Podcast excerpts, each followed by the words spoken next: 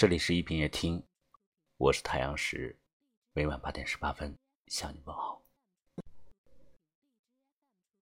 一个人被别人打败并不可怕，被自己的情绪打倒才是最可怕的。所以，管好自己的情绪才是尤为重要。自律的人往往都对自己很严格，但是如果用力过度，就会形成压力。压力变成动力还好，反之，便会一无进展，一事无成。打开窗户，让孤单透气，这一间屋子如此密闭。自律是好的，但自律的时候别一成不变。自律的过程中。只看到自己在严格要求自己，却忘了提升，那么你的自律成功之后，在别人的眼里，你依然是你。就比如经常熬夜的你，戒掉了熬夜，你会欣喜若狂、沾沾自喜。可不熬夜的人那么多，你只是尘世间的一粒微尘，有谁会为你欢呼呐喊助威？你仍然是人群中。最不起眼的那一个，严格要求自己改掉坏习惯是好事，改完了不思进取，你将会从一个泥坑爬出来，又掉进另一个泥坑。虽然人生未卜，荆棘坎坷，但我们也不能一直在同一个地方跌倒吧。爱思考的人，虽然在别人眼里。傻笨傻笨的，但他的人生很少走弯路，他可以冷静的选择，平和的相处，自然的打理自己的情绪。他的内心通透而豁达，他的性格温润而不张扬，他不会为了一些事可有可无的发脾气，不会势利功利而急于求成，不会争权夺利而心怀叵测。他们只会找自己的不足，严格要求自己，只做对的，只做值得的。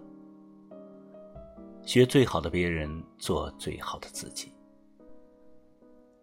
做什么都必须学会适可而止，有度的雕琢，恰恰胜过盲目的篆刻。我们用三年的时间学会说话，却要用一辈子去学会闭嘴。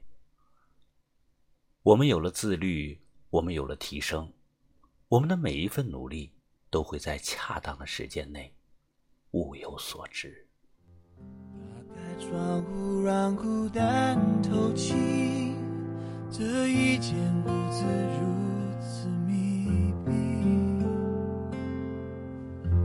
欢呼声仍飘在空气里，像空无一人。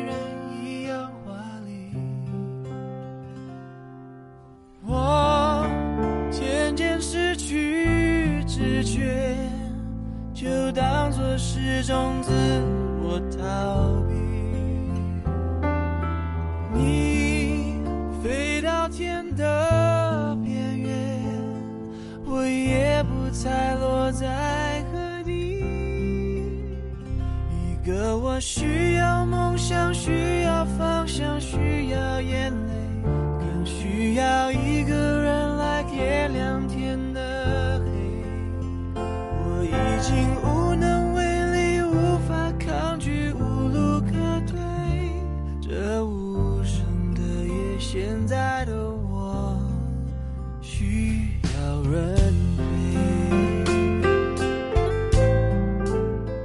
我们在生活中不但要自律，而且要提升自己，善于思考，这样你的人生才会把自己的闪光点延续下去。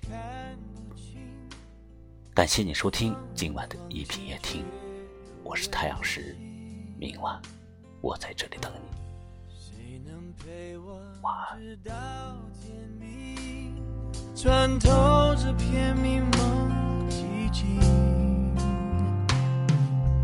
我渐渐失去知觉，就当作是种自我逃